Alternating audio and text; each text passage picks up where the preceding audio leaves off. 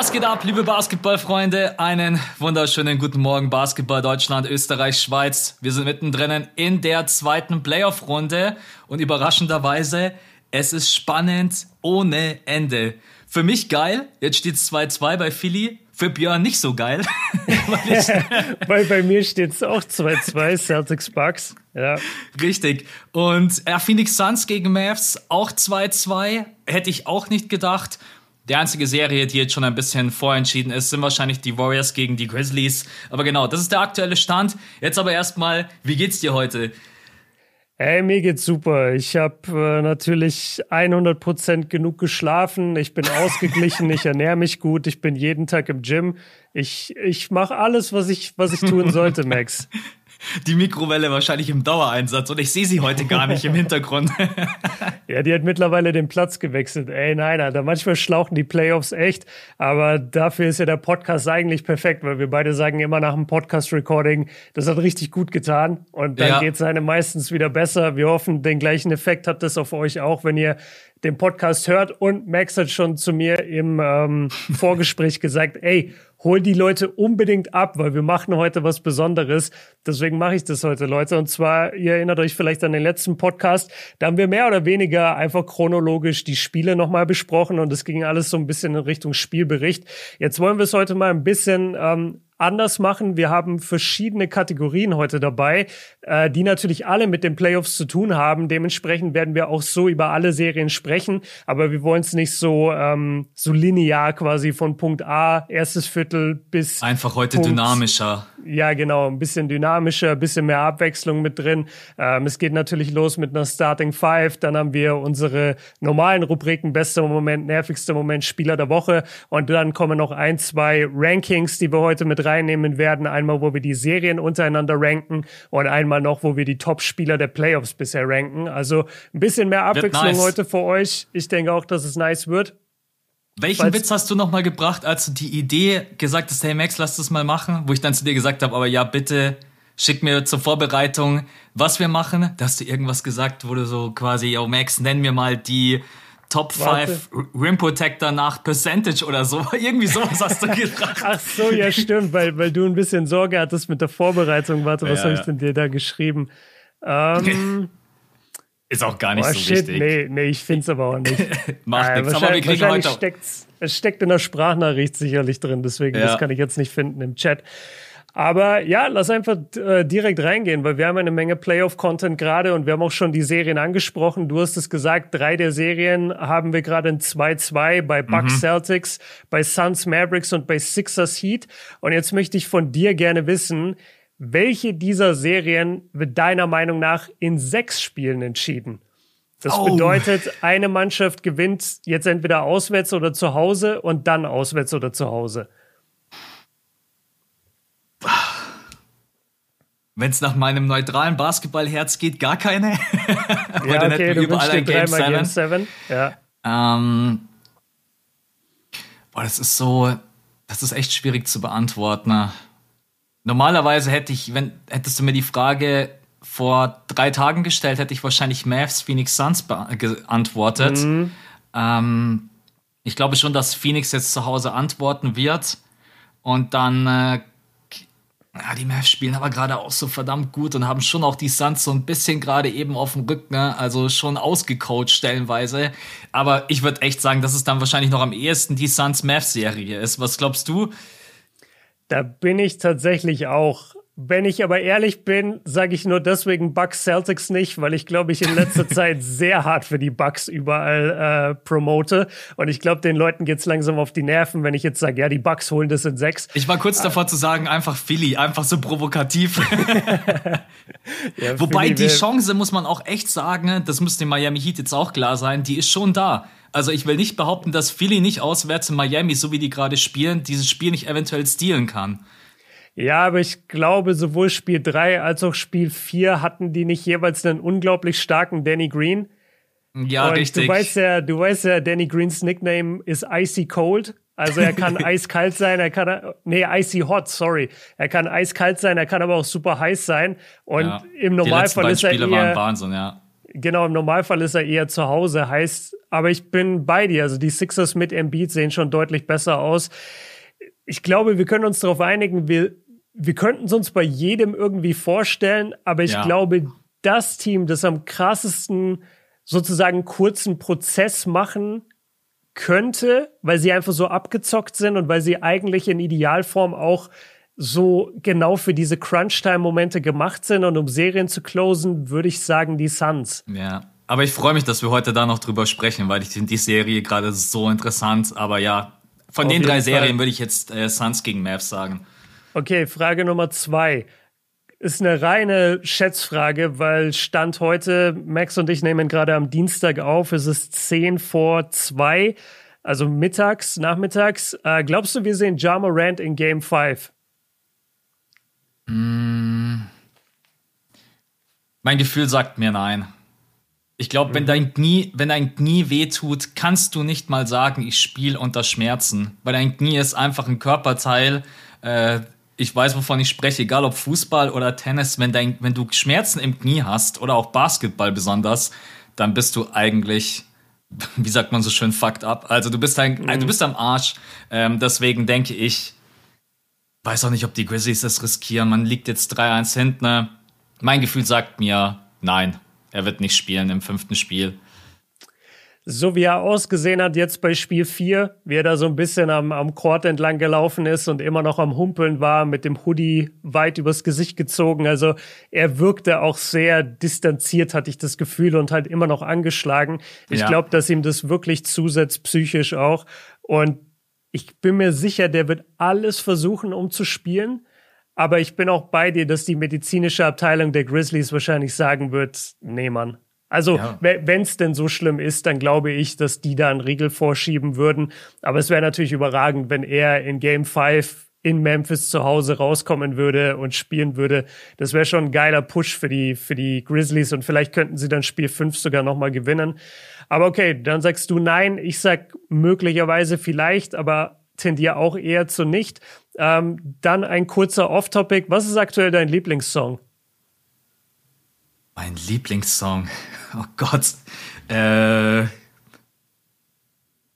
ich höre ehrlich gesagt momentan so wenig Musik, dass ich gerade nicht mal, ich habe nicht mal irgendeinen Chart-Song oder sowas. Also wenn, dann höre ich gerade echt so irgendwelche Oldies, Classic, irgendwie Eminem, Jay-Z oder sowas. Äh, okay. Deswegen äh, könnte ich jetzt sagen, so gefühlt alles von Eminem. Ich bin gerade wieder so ein bisschen auf Eminem, Linking Park und sowas, die so die 90er Zeit, auf dem Trip bin ich gerade eben. Mhm. Aber Song explizit habe ich jetzt keinen. Hast okay, du einen speziellen, den du auch gleich ja. empfehlen kannst? Genau, hier die Empfehlung, Leute. Einige werden es schon mitbekommen haben. Und zwar Kendrick Lamar, der beste Rapper unserer Generation, droppt endlich sein neues Album. Und zwar diesen Freitag. Und dafür hat er eine Single released. Und die heißt The Heart Part 5. Also das Herz Nummer 5 quasi. Mhm. Und äh, das ist eine Serie von ihm. Er hat schon immer so diese The Heart-Serie und droppt die auch oft vor Alben. Und ich weiß nicht, ob du das Video schon gesehen hast, aber ist auch für Basketball-Fans sehr interessant kann ja. ich äh, schon mal sagen für alle da draußen. Die meisten werden es schon gesehen haben. Kann man ja, den Song jetzt schon hören, wenn der Podcast draußen ist oder erst am Freitag? Ja, ja der, der, ist, der ist seit gestern ist das Video draußen. Okay. Äh, also könnt ihr auf YouTube euch ganz normal anhören. Genau, Kendrick Lamar, The Heart Part 5. Okay, und dann noch eine Off-Topic und da aber wirklich schnell antworten. Ich habe gesehen in deinem Q&A äh, bei Instagram, da ging es, glaube ich, einmal um das Thema Urlaub. Mhm. Und jetzt einfach nur eine Destination. Was ist deine Nummer eins Destination aktuell in der Urlaubsplanung? Wo würdest du gerne hin? Griechenland. Griechenland. Ich, ich weiß nicht, warum Insel oder Festland? Ja, ich habe keine Ahnung. Ich muss mich erst informieren, aber alle Leute, die in den letzten Jahren in Griechenland waren, sagen immer, Griechenland ist mega. Keine Ahnung, okay. ich habe das ja. irgendwie so in meinem Kopf abgespeichert, ob das stimmt, ich habe keine Ahnung. aber ja, deswegen denke ich gerade eben wäre es wahrscheinlich so Griechenland, auch weil es jetzt nicht so mega weit weg ist. Ähm, genau. Ja, Geil. Ich war letztes Jahr auf Kefalonia, habe ich dir erzählt, und ich mhm. fand es auch überragend. Also Griechenland ja. kann ich auf jeden Fall empfehlen. Bei mir ist es aktuell Italien. Ich war ja. irgendwie noch nie, ich war nur so als Kind immer ein paar Mal, so im Sommerurlaub mit meinen Eltern in Italien, aber als Erwachsener oder als Teenager irgendwie dann überhaupt nicht mehr. Und ich würde ganz gern, glaube ich, mal wieder nach Italien. Das ist so ein schönes Land. Auf jeden Fall. ich, ich habe von Italien, glaube ich, nichts gesehen, außer Gardasee. Gardasee, beste. Und, und einmal war ich mit der Schule in Rimini und in Venedig. Und mehr habe ich nicht gesehen. Ah, okay. Okay, Classic. Venedig war ich auch mal, das ist auch interessant. Aber okay, dann zurück zur NBA. Und äh, jetzt nehme ich quasi ein Ding, was ich dir eigentlich geschickt hatte als Rubrik, aber ich hatte jetzt keine fünfte Frage, deswegen habe ich es einfach hier mit reingecheatet. Mhm. Können die Mavs dieses Jahr den Titel gewinnen? Ey, Sie haben jetzt ausgeglichen gegen die Suns. Ich baue das kurz auf. Sie haben ausgeglichen gegen die Suns. Sie haben zu Hause extrem stark gewirkt. Luca hat nicht mal seinen besten Basketball gespielt, hat nicht so toll geworfen, hatte nicht die besten Quoten. Trotzdem die Mavs mit zwei eindrucksvollen Siegen. Was sagst du? Weil viele sagen, wenn sie die Serie gewinnen, dann gewinnen sie auch den Titel. Was ich sehr anmaßend finde, aber der, die, das Gerücht ist quasi da draußen. Was sagst du? Können die Mavs dieses Jahr den Titel gewinnen? Können, kann man das so, können kann man immer. ja. Also ich, ja, oh Mann, damit überrollst du mich jetzt gerade, weil bei der Frage habe ich schon gedacht, dass wir ein bisschen länger drüber reden. Ne? Ich nee, denke, nee, also lass ruhig, äh, lass ruhig hier größer drüber reden. Ja. Das ist quasi jetzt einfach diese Rubrik vorgezogen. Hättest du mich nach dem 2-0 gefragt, hätte ich so klar Nein geantwortet. Und jetzt, mhm. jetzt gerade eben steht 2-2 und du hast es gerade eben auch schon angesprochen, Luca hat nicht mal den besten Basketball gespielt. Und die Rollenspieler funktionieren gerade so gut, egal ob das ein Dorian Finney-Smith ist oder ein Reggie Bullock oder Maxi. Maxi spielt gerade auch so die letzten beiden Spielen unfassbar. Ähm, also ich meine, jetzt müssen sie erstmal die Serie gegen die Phoenix Suns irgendwie überstehen. Ähm, dann haben sie auf jeden Fall schon mal einmal eins geschafft und zwar den Konkurrenten, der noch einen wirklichen Seven-Footer hat, mit DeAndre Ayton, den haben sie rausgehauen. Aber dann mhm. kommen höchstwahrscheinlich die Warriors und da triffst du dann auf Kevon Looney und auf Draymond, dann hätte man zumindest diese, dieses Mismatch, was es ja in den letzten beiden Spielen jetzt auch nicht so wirklich gab. Vielleicht sprechen wir auch heute nochmal über DeAndre Ayton. Ähm, ey, ich will's, keine Ahnung, ich will's echt nicht ausschließen. Ich habe gerade das Gefühl, es kann irgendwie jeder Champ werden, außer Sixter Seed. Keine Ahnung.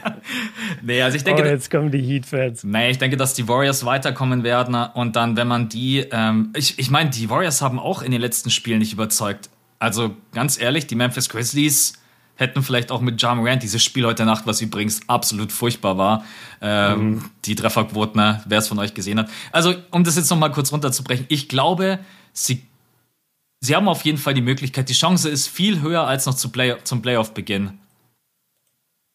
So, und jetzt, ja, äh, ja. jetzt bist okay. du, du hast ja schon gesagt, das ist anmaßend, wenn sie die Phoenix Suns raushauen, dass sie dann. Nein, ich, ich finde die Annahme quasi zu heftig, mhm. dass man sagt, wer diese Serie ah, gewinnt, ah, der so gewinnt ist. direkt den Titel. Ja, nee, genau, weil du musst dann immer noch durch die Warriors und du musst dann immer noch durch ein gutes East-Team, weil egal, ja. ob die Celtics weiterkommen, die Bucks in die Finals kommen, die Sixers oder von mir aus sogar die Heat. Ich glaube, jedes dieser Teams, wenn du das jetzt erst in zwei Runden dann spielen musst in den Finals, das ist trotzdem unangenehm. Mhm. Und so überragend oder dominant sind die Mavs jetzt auch nicht. Die hatten halt diese zwei guten Spiele und wir haben sie ja vor der. Du hast sie doch auch gesehen dieses Jahr, oder? Hast du sie nicht gesehen in Golden State? Einmal Ja, live? ja, genau. Ich habe sie einmal gesehen, als Luca bloß 25 Minuten gespielt hat, weil er sich wahrscheinlich dachte, oh, Max ist da, da spiele ich erstmal nicht so viel. ja, und ich habe sie ja gesehen in Milwaukee und also ich kann dir sagen, und du weißt es ja auch selber, die, die Defense von denen ist schon legit. Also die können schon richtig, richtig, richtig hart verteidigen. Und das sieht man ja auch gerade bei, bei Booker und bei Chris Paul, wie schwer die sich tun, wobei Booker sich sogar noch, noch leichter ein bisschen tut äh, von der Defense her es würde mir, es kommt mir ein bisschen zu früh vor. Mhm. Ich habe das Gefühl, man feiert die Mavs gerade zu viel dafür ab. Und ja. ich weiß, ich bin, ich weiß, ich bin sowieso immer so ein bisschen der der Mavs-Kritiker unter uns beiden. Ähm, deswegen will ich gar nicht zu negativ über sie reden, weil sie spielen gerade wirklich gut. Aber ich finde, es ist ein Unterschied, ob du zwei Spiele gewinnst zu Hause in der zweiten Runde oder ob man dich direkt zum Champion küren sollte, ja.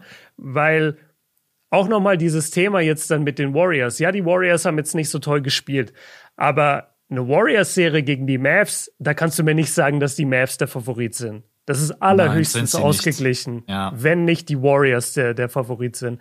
Genau, und aus den Gründen kann ich noch nicht mitgehen. Und was mir auch nicht gefällt, aber das ist jetzt vor allem ein On-the-Road-Problem, also Auswärtsspiele, Jalen Brunson und Dinwiddie waren da halt überhaupt kein Faktor. Mhm. Jetzt haben sie zu Hause ein bisschen besser gespielt, aber trotzdem sind sie noch nicht das, was sie in der Jazz-Serie waren und werden das wahrscheinlich gar nicht mehr, weil Luca einfach zu viel den Ball hat. Das ist eher darauf ausgelegt, Luca macht sein Spiel und dann musst du Catch and Shoot perfektionieren. Und dafür hatten sie jetzt im letzten Spiel Dorian Finney-Smith, der überragend getroffen hat. Maxi trifft seit ein paar Spielen super. Ähm, Bertans kommt rein und macht hier kurz Feuerwerk. Bertans erinnert uns kurz daran, warum er doch so einen hohen Vertrag vielleicht wert sein könnte. Und das bekommst du aber halt nicht in jedem Spiel so krass. Also die haben 20 Dreier getroffen in mhm. Spiel 4. Ja. Das bekommst du höchstwahrscheinlich nicht nochmal von denen, schon gar nicht auswärts. Und deswegen finde ich es persönlich ein bisschen zu früh. Und ich glaube auch, dass ihnen ein Teil noch irgendwie fehlt. Ich weiß nicht, die, die Mavs sind für mich noch kein Championship-Team. Für mich auch nicht. Es fehlen für mich sogar noch eins, sogar zwei. Also Dwight Powell ist einfach nach wie vor ein Problem. Also man braucht einfach nach wie vor jemand auf der großen Position. Das wurde ich gestern auch gefragt in der Insta-Story. Einfach irgendjemanden, der mit Luca das Pack and Roll laufen kann und jemand, der ein bisschen Rim Protection mitbringt und dann ich sehe Jalen Brunson Boah, nicht als. Stell dir mal vor, sorry, stell dir mal vor, die hätten so jemand wie Capella. Ja. Stell dir mal vor, die hätten John Collins oder so.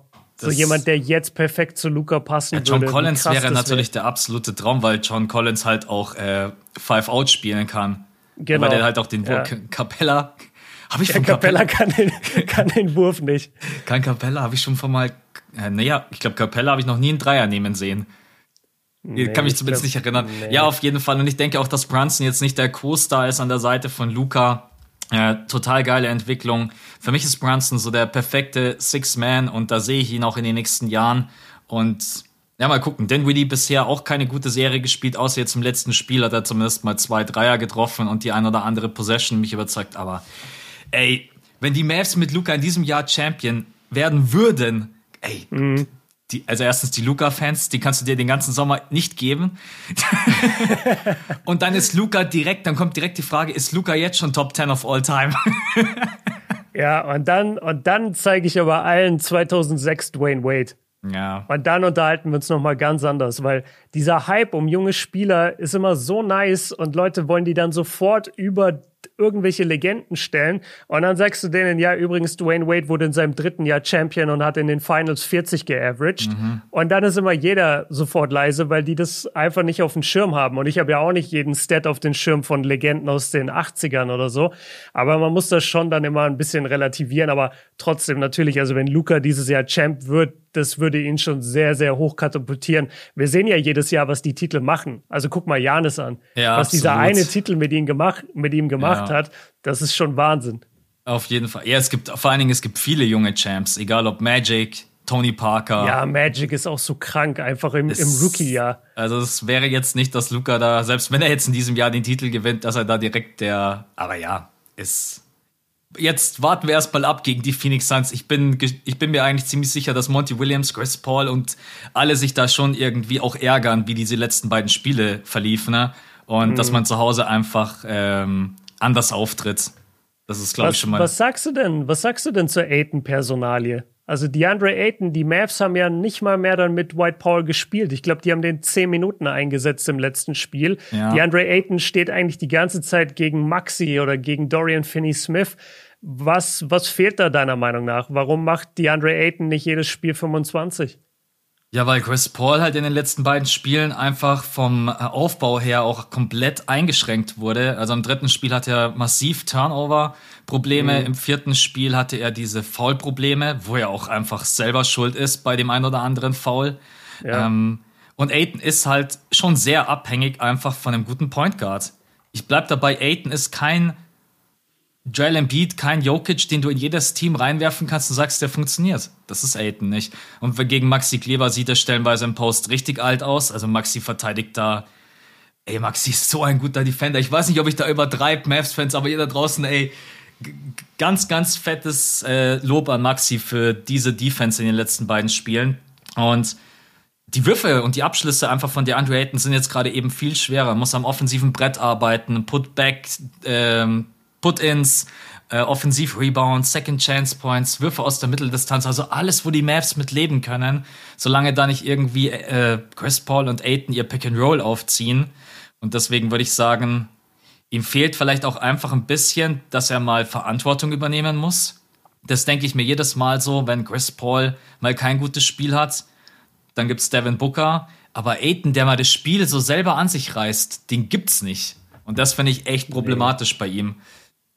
Nee, aber den kann es, glaube ich, auch noch nicht geben, weil der ist halt direkt in die Situation damals gedraftet worden, wo er unter Booker spielt und unter Chris Paul und es wird sofort erwartet, man, man will gewinnen, man will hier tief in die Playoffs, man will Champion werden und dann entwickelst du ja nicht dieses, dieses Gehen, was jetzt vielleicht andere Rookies gerade haben, die mhm. in einem 20-Siege-Team stecken, aber die halt fünfmal oder zehnmal pro Spiel einfach den Ball fordern können und sagen, geht alle weg, ich mache jetzt eins gegen fünf. Ja. Sowas kann die Andre Ayton sich halt gar nicht leisten. Da, da kriegt er ja sofort einen Einlauf von allen Seiten. Aber ich finde es ganz gut, wie du es runtergebrochen hast, wie wichtig vor allem Chris Paul natürlich in dem Zusammenspiel ist. Und was ich auch noch bei den Mavs loben würde, nicht nur in der direkten Defense gegenüber DeAndre Ayton, sondern was sie auch wirklich gut machen, sie sie sind so perfekt, auch so ähnlich spielen auch die Celtics immer mal, so haben die gegen Brooklyn gespielt. Sie doppeln nie so wirklich, ja. aber sie sind immer, sie sind immer nah genug dran, dass es dich doch so limitiert, dass du dann doch wieder den Ball wegpassen musst. Ja, sie verteidigen also er, viel den Raum, um immer in Help-Distanz zu sein. Exakt, genau. Sie verteidigen den Raum und sie verteidigen auch das Anspiel oft dadurch. Also ja. da, da ist dann einfach von der Seite doch noch irgendein Arm drin von irgendeinem Phoenix-Spieler und dann traut sich halt, wer auch immer, keine Ahnung, wer dann auf dem Feld ist, Cam Campaign beispielsweise, der traut sich dann halt nicht diesen Pass zu spielen und sagt sich lieber, hey, ich bin doch Campaign, ich nehme lieber den Dreier. Und das ist halt auch nicht der, der Move, den du haben willst. Campaign ist so ein bisschen Patrick Beverly-artig manchmal. ja. Weißt du, der denkt sich manchmal, ey, warte mal, ich könnte ja auch einfach selber jetzt das Spiel übernehmen. Ja. Und dann merkst du, ah, okay, nee, nach drei Bricks, das ist doch nicht so dein Game. Ich finde das auch echt einen interessanten Punkt, weil Aitner hat ja nicht verlängert. Also im Sommer geht es mhm. ja nach wie vor darum, die Suns wollten ihm ja den Max jetzt erstmal nicht anbieten. Und wenn er jetzt natürlich in diesen Playoffs jetzt auch vielleicht in so einer Serie vom Feld gespielt wird, in Anführungsstrichen, er trifft ja immer noch hochprozentig und hat immer noch seinen Einfluss, aber halt, er ist bei Weitem nicht dieser Plus-Spieler, wie man das jetzt in den ersten beiden Spielen gesehen hat. Ob die Suns dann vielleicht doch richtig gepokert haben und am Ende sagt Team Aitner, ja komm, wir unterschreiben doch für weniger, bin ich mal gespannt. Aber im heutigen Zeitalter sagt wahrscheinlich jeder Spieler, so wie Aiton, hey, gib mir den Max oder buch mein Ticket, egal wohin. Ja, mal gucken. Mal gucken. Ja, da bin ich gespannt. Das müssen wir mal im Sommer äh, besprechen. Genug Oder jetzt Zeit. überhaupt nach der, nach der, nach der Suns äh, Saison. Es kommt ja. ja drauf an, gehen die in die Finals, gehen die nicht in die Finals und so weiter. Aber okay, dann lass uns mal weitergehen. Und zwar haben wir als nächstes äh, unsere Lieblingskategorien: bester Moment, nervigster Moment und Spieler der Woche. Mhm ich spoiler's direkt mal, bei mir ist es schon sehr bugslastig, deswegen lasse ich dich, deswegen lasse ich dich mal anfangen. Was war dein bester Moment? Ich habe mir das schon fast gedacht, deswegen habe ich was komplett anderes genommen. Und bei mir war es der Jamarant Ankle Breaker gegen Jordan Poole.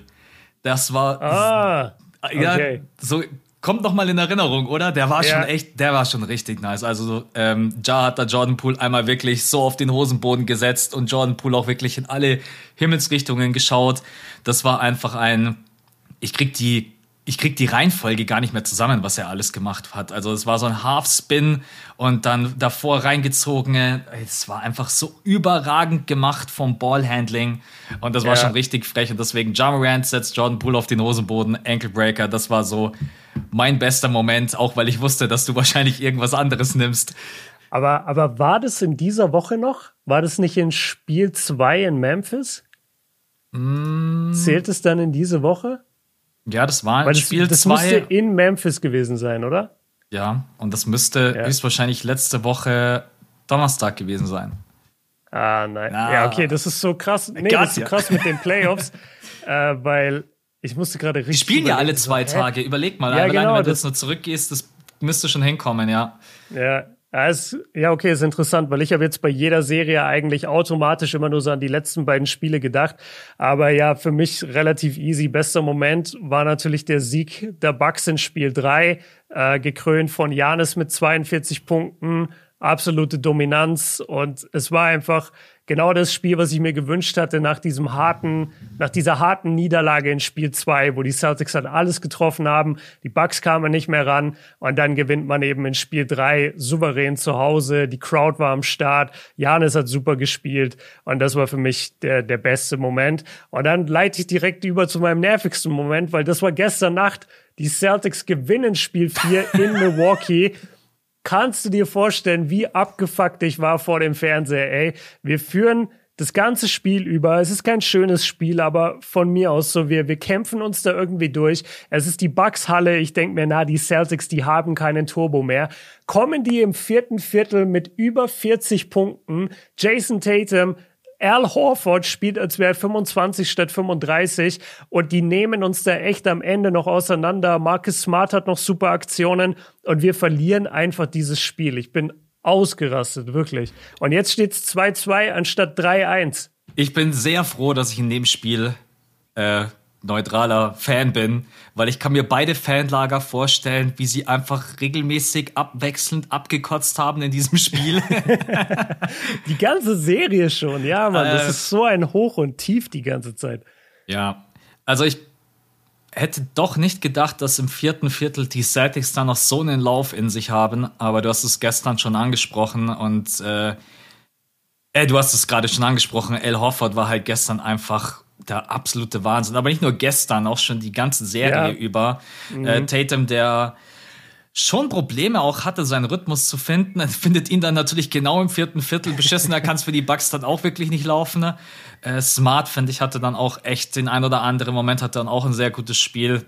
Also da ist dann wirklich, und ich glaube, dass auch wirklich, weil Janis hatte im dritten Spiel sein, äh, im dritten Viertel sein, sein Viertel, wo er alles dominiert ja, hat. Ja. Und ich ja. hatte am Ende ein bisschen das Gefühl, Janis war dann ausgepowert, weil er hat im dritten Viertel we wirklich wenig Hilfe bekommen von den Teammates. Und im vierten habe ich irgendwie das Gefühl gehabt, Janis ist vielleicht doch auch irgendwo ein Mensch und denkt sich gerade so, hey Leute, ich bin ich kann einfach gerade nicht mehr jede Possession den Korb attackieren. ähm, deswegen, ja, knappes Spiel und sicherlich auch gewonnen wegen einem absolut kranken Al Horford Playoff Career High könnte man fast sogar auch als mit als bester Moment. Also ich weiß nicht, wann ich das letzte Mal von einem 35-Jährigen so eine Performance gesehen habe. Ja, also bester Moment safe nicht.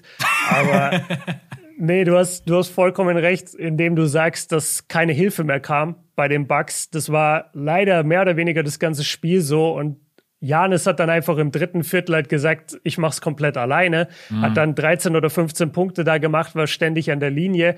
Aber das Problem ist, die Celtics sind ja nicht dumm. Und was mir bei den Celtics so Angst macht, immer wenn die Bucks in der Offense sind, die Celtics sind richtig gut darin, Offensivfouls anzunehmen. Mhm. Marcus Smart führt die NBA an in dieser Kategorie. Grant Williams macht es eigentlich auch sehr gut. Tatum hat sich ein paar Mal fallen lassen. Und da muss nur der ein oder andere Pfiff muss da in Richtung Celtics gehen und schon ist die Possession für die Bucks halt wieder gelaufen. Ja. Und wenn dann von den anderen überhaupt nichts kommt, von Drew Holiday nicht, von Bobby Portis nicht, von Grayson Allen nicht, dann hat Janis keine Anspielstation und dann wissen die Celtics ja, okay, wir müssen uns jetzt einfach dauernd nur äh, fallen lassen. Irgendwann werden die schon in die andere Richtung pfeifen. Und genau das war der Fall dann auch gestern. Er hat einfach zu wenig Hilfe.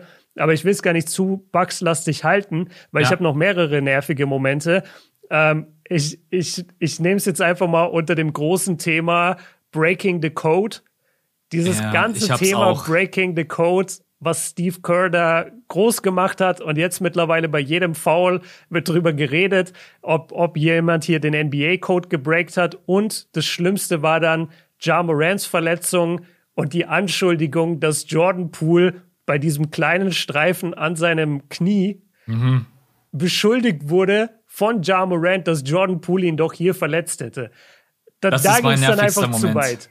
Da ging es einfach zu weit, ohne Mist. Ja, das, das ist mein nervigster Moment. Also Broke the Code, die Antwort von Ja Morant, äh, da habe ich echt gedacht, jetzt, jetzt drehen sie in der Serie komplett alle durch. Egal ob Draymond oder Ja oder Steve Kerr oder Dylan Brooks, jetzt sind alle voll am Ausrasten. Ne?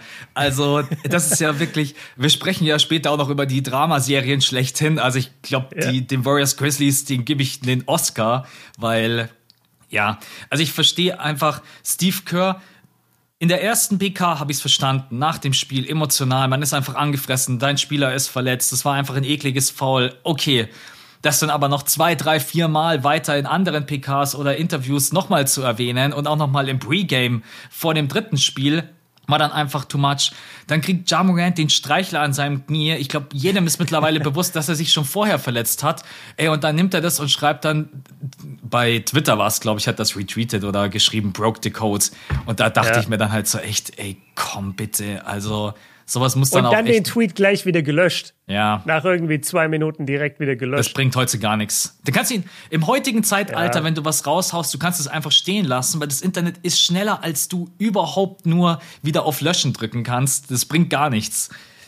Ja, aber das ist, ein, das ist sowieso allgemein ein interessantes Thema mit dem Löschen oder stehen lassen, weil an sich, wenn er es stehen lässt, würde das ja immer sowas bedeuten wie, ich stehe weiterhin zu dem Punkt. Mhm. Wenn er es aus seiner Timeline löscht, ja, dann, dann weiß jeder, okay. Ich hab Scheiße gelabert. genau, dann weiß jeder, ja, okay, er hat's, er hat's trotzdem gesagt, aber er übernimmt insofern halt Verantwortung, dass er sagt, okay, ich kann das aber nicht stehen lassen. Mhm. Weil was ist denn die Alternative? Es, es zu posten, dann zu realisieren, ah, okay, nee, nee, das war falsch und dann darüber einen Tweet zu schreiben, hey Leute, sorry, äh, der ja. Tweet ein, eine Stufe weiter unten, nimmt den nicht ernst. Also das funktioniert ja nicht. Du, du musst es ja eigentlich fast löschen. Gibt in der NBA sowieso kaum noch jemanden, der die Eier an der Hose hat und einfach sagt, hey, die Äußerung war vielleicht nicht so cool oder nehme ich zurück. Das, damit will ich jetzt gar nicht Jamorant angreifen, sondern es ist mir generell so aufgefallen, dass dann lieber gelöscht wird oder es wird drauf beharrt. Selbst wenn die ganze Welt sagt, ey, das ist Blödsinn. Nee, ja. lass mir so stehen ja, aber in dem Fall ähm, bin ich jetzt auch froh, dass es gerade, ich habe das Gefühl, jetzt, jetzt steht es 3-1, jetzt ist das Thema wieder ein bisschen abgeflacht und das ist auch gut so. Auch wenn es heute Nacht nochmal sicherlich ein paar Pfiffe gegen Dylan Brooks gab. Ähm, ein paar. ich ich habe extra drauf gewartet, bis, bis er introduced wird und so. Also da, da waren schon mehr als ein paar Pfiffe und Boos. Ja, war so ein bisschen so, als wie so ein, wenn so jemand wieder nach Hause kommt, der da so zehn Jahre gespielt hat und dann irgendwie so einen Trade erzwungen hat, so gefühlt. Also so ja. richtig ausgebuht. Aber ja, es man, war einfach man absolut nennt es nervig. auch den LeBron. Ja. und äh, dritte nervigste Situation oder Moment, also es gab ein paar war die ganze Chris Paul-Situation in Spiel 4. Mhm. Also zum einen dieses Ausgefaule und auch, dass er da zwei Fouls wirklich, sorry, ich muss es so sagen, einfach dumm provoziert hat, unnötig provoziert hat. Ja. Es hätte einfach nicht sein müssen. Vor allem das, wo er sich vor Jalen Bronson einfach auf den Boden fallen lässt und Jalen Bronson rennt dann halt voll in ihn rein. Und Gott sei Dank, ich war richtig froh, dass der Schiedsrichter das als Offensivfoul gepfiffen hat, auch wenn es aussah wie ein Foul von Bronson, aber es war ein Offensivfoul. Und dann ist ja die Situation, er geht auf die Bank und da waren dann scheinbar Fans, die Chris Pauls Mutter und seine Frau wohl belästigt haben. Mhm. Also Mavericks-Fans, die hinter der Bank saßen, äh, ein, zwei Reihen hinter der Bank saß Chris Pauls Familie und noch eine Reihe dahinter saßen wohl irgendwelche Mavs-Fans, die ähm, ja wohl nicht aufgehört haben, immer wieder die Familie entweder ich glaube, anzusprechen oder anzupöbeln auch wohl immer wieder gerüttelt haben, so an, hinten an der Schulter geschubst haben sollen. Und ich denke mir, ey, was ist mit diesen ganzen Fans in der Arena los? Ja, die also wurden bis 2023 übrigens gesperrt. Genau. Ja. Und ich frage mich aber einfach nur, was ist mit diesen Leuten los? Weil wir bekommen das in letzter Zeit immer mehr mit. Ich weiß nicht, ob du das gelesen hast. Cam Johnson hat sich dann dazu geäußert. Nee, habe ich meinte, nicht gesehen der, der meinte letztes Jahr in den Finals in Milwaukee, ähm, als er diesen krassen Dank hatte. Erinnerst mhm, du dich? Ja, natürlich. Ja, ja da, da hatte er auch ein richtig gutes Spiel. Und er hat gesagt, in diesem Spiel war seine Familie, die haben seinen Dank aber gar nicht mitbekommen, weil Zuschauer sie so sehr angepöbelt haben und ich weiß nicht mehr, ich glaube Bier über sie geschüttet haben oder, oder sie sogar auch körperlich angegangen sind und dann musste seine Familie einfach so diese Situation mit diesen Fans klären. Ja. Und äh, dann wurden auch die Fans äh, Gott sei Dank rausgeschmissen. Ich verstehe diesen Move schon nicht, wenn du sagst, ich stelle mich jetzt irgendwo hin und beleidige einen Spieler oder so. Das ist mir schon immer befremdlich. Aber wenn ich dann höre, Leute belästigen irgendwie die Familie von einem Spieler, also in welch, auf welcher Welt leben die? Ich kann Keine das Ahnung. nicht nachvollziehen. Aber Überhaupt nicht. Mich würde es echt nicht wundern, wenn irgendwann die NBA da mal drauf reagiert. Ähm, egal in welchem Rahmen, und wirklich die Fans einfach ein Stück weiter nach hinten schiebt. Es wird mich nicht wundern, wenn auch zur Spielerbank mehr Distanz da ist als in der ein oder mhm. anderen NBA-Halle. Es liegt immer auch daran, in welcher NBA-Halle ihr selber seid.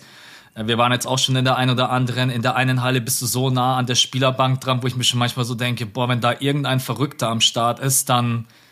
Das, das ist krass, ne? Das ja, denke ich mir auch oft. Du bist da sehr nah. Ja, das ist. Äh, und manche, du kannst ja auch, wenn du deine Tickets kaufst, du siehst ja auch immer, wo ist die Spielerbank. Meistens sind die Tickets dann ja. auch teurer hinter den Spielerbänken. Mhm.